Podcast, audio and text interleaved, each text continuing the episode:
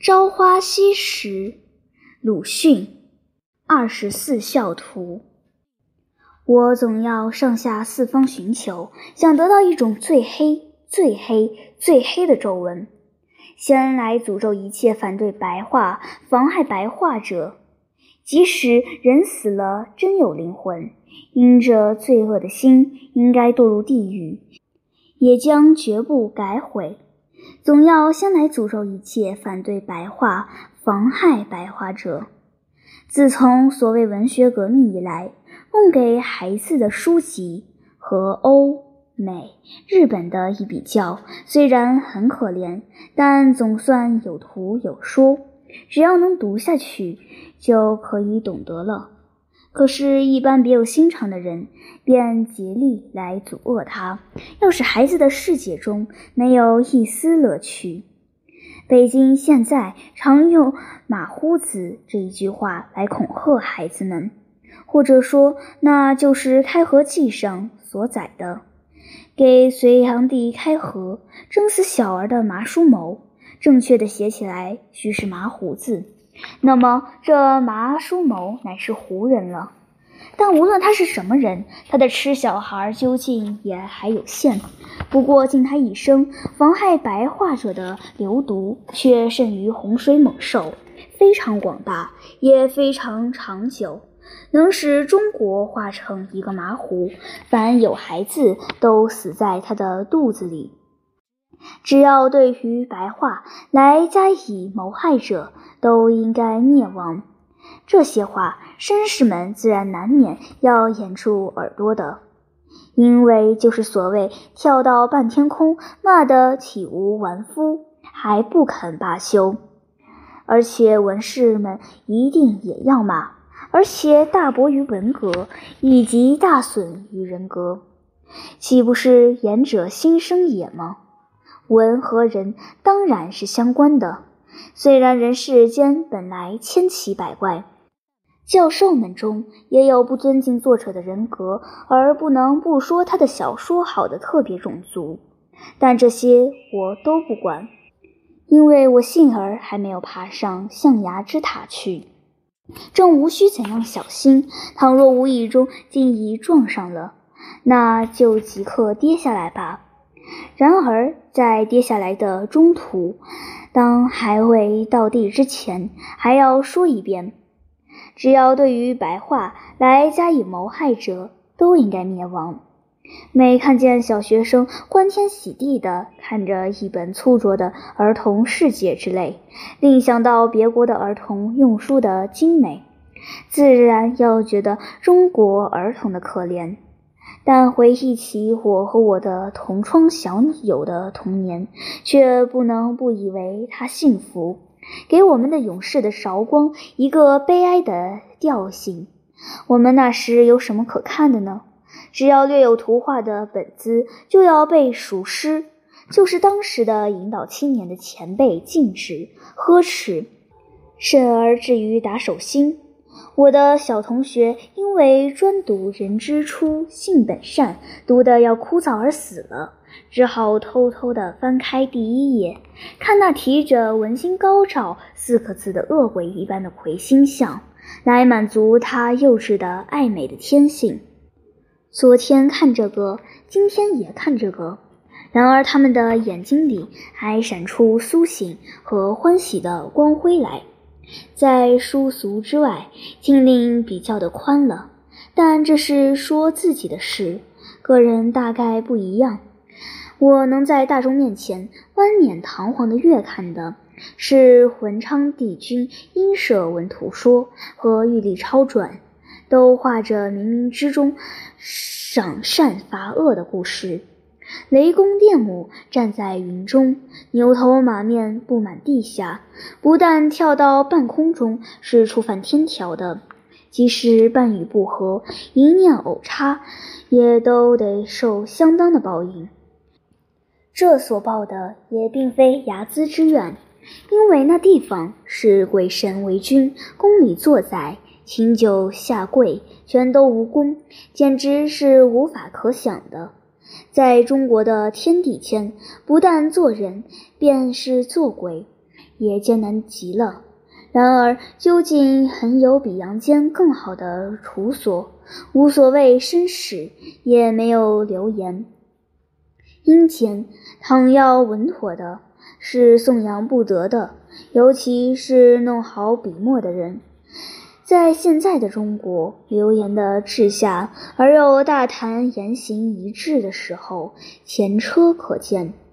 听说阿尔智拔托夫曾答一个少女的质问说：“唯有在人生的事实这本身中寻出欢喜者，可以活下去。倘若在那里什么也不见，他们其实倒不如死。”于是有一个叫做密哈罗夫的寄信嘲骂他道：“所以我完全诚实的劝你自杀，来祸福你的生命，因为这第一是合乎逻辑，第二是你的言语和行为不至于被持。其实这论法就是谋杀，他就是这样在他的人生中寻出欢喜来。”阿尔智巴托夫只发了一大通牢骚，没有自杀。密哈罗夫先生后来不知道怎样了，这一个欢喜失掉了，或者另外又寻到了什么了吧？诚然，这些时候，勇敢是安稳的，情热是毫无危险的。然而，对于阴间，我终于已经颂扬过了，无法追改，虽有言行不符之嫌。但却没有受过阎王或小鬼的半文津贴，则差可以自解。总而言之，还是仍然写下去吧。我所看的那些阴间的图画，都是家藏的老书，并非我所专有。我所收得的最先的画图本子，是一位长辈的赠品，《二十四孝图》。这虽然不过薄薄的一本书。但是下图上说，鬼少人多，又唯我一人所独有，使我高兴极了。那里面的故事似乎是谁都知道的，便是不识字的人，例如阿长，也只要一看图画，便能够滔滔地讲出这一段的事迹。但是我于高兴之余，接着就是扫兴。因为我请人讲完了二十四个故事之后，才知道孝有如此之难。对于先前痴心妄想想做孝子的计划，完全绝望了。人之初，性本善吗？这并非现在要加研究的问题。但我还依稀记得，我幼小的时候时未尝蓄意忤逆。对于父母，倒是极愿意孝顺的。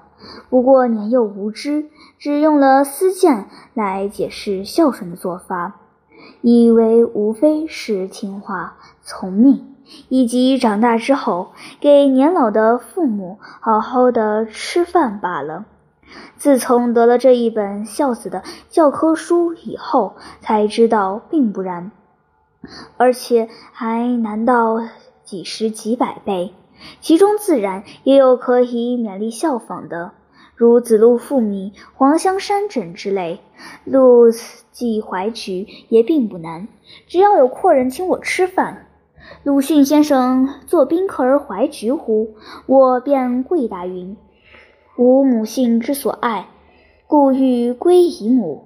阔人大佩服，于是孝子就坐稳了，也非常省事。故竹生损就可以，怕我的京城未必会这样感天动地，但是哭不出损来，还不过抛脸而已。到卧冰求鲤，可就有性命之余了。我乡的天气是温和的，严冬中水面也只结一层薄冰，即使孩子重量怎样小。躺上去也一定哗啦一声，冰破落水，鲤鱼还不及游过来，自然必须不顾性命，这才孝感神明，会有出乎意料之外的奇迹。但那时我还小，实在不明白这些，其中使我不解，甚至于发生反感的是老来于亲和郭去埋儿两件事。我至今还记得，一个躺在父母跟前的老头子，一个抱在母亲手上的小孩子，是怎样的使我发生不同的感想和。他们一手都拿着摇咕咚，这玩意儿却是可爱的。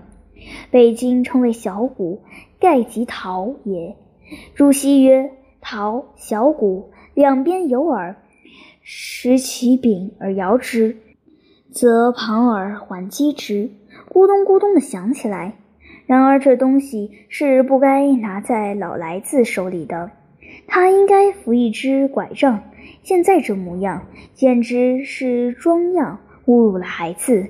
我没有再看第二回，一到这一页，便急速地翻过去了。那时的二十四孝图早已不知去向了，目下所有的只是一本日本小海田轩所画的本子。据老来子是云：行年七十，言不称高。常著五色斑斓之衣，为婴儿系于亲侧；又常取水上堂，炸跌铺底，作婴儿啼，以娱亲昵。大约旧本也差不多，而招我反感的便是炸跌。无论忤逆，无论孝顺，小孩子都不愿意诈作。听故事也不喜欢是谣言，这凡有稍稍留心的儿童的心理都知道的。然而在教古的书上一查，却还不至于如此虚伪。诗绝受《孝子传》云：“老来子常积斑斓之衣，为亲取饮，上堂脚跌，恐伤父母之心，将我为婴儿啼。”教之今说，似稍近于人情。不知怎地，后之君子却一定要改得他炸起来，心里才能舒服。邓伯道弃子就职，想来也不过弃而已矣。婚往人也必须说他将儿子捆在树上，使他追不上来，才肯歇手。正如将肉麻当作有趣一般。以不勤为伦纪，污蔑了古人，教坏了后人。老来子即是一例。道学先生以为他白璧无瑕时，他却已在孩子的心中死掉了。至于玩着摇咕咚的郭去的儿子，却实在值得同情。他被抱在母亲的臂膊上，高高兴兴地笑着。他的父亲正在掘窟窿，要将他埋掉了。说明云：汉郭去家贫，有子三岁，母常捡食与之。巨父妻曰：贫乏不能供母，子又分母之食，何埋此子？但是刘向《孝子传》所说，却又有不同。巨家是富的，他都给了两地，孩子是才生的。并没有到三岁，节目又大略相像了。其掘坑二尺，得黄金一斧。上云：天赐郭举，官不得取，民不得夺。我最初实在替这孩子捏一把汗，待到掘出黄金一斧，这才觉得轻松。然而，我已经不但自己不想再做孝子，并且怕我父亲去做孝子了。家境正在坏下去，常听到父母愁柴米，祖母又老了。当时我的父亲竟学了郭曲，那么该埋的不正是我吗？如果一丝不走样，也掘出一斧黄金来，那自然是如天之福。但是那时我虽然年纪小，似乎也明白天下未必有这样的巧事。现在想起来，实在很觉得傻气。这是因为现在已经知道了这些老玩意儿。本来谁也不实行，整伤轮记的魂殿是常有的，却很少见生死赤条条的躺在冰面上。将军跳下汽车去赴米，何况现在早长大了。看过几部古书，买过几本新书，什么《太平御览》嘞，《古孝子传》嘞，《人口问题》嘞，《节制生育》嘞，《二十世纪是儿童的世界》嘞，可以抵抗被埋的理由多得很。不过彼一时，此一时。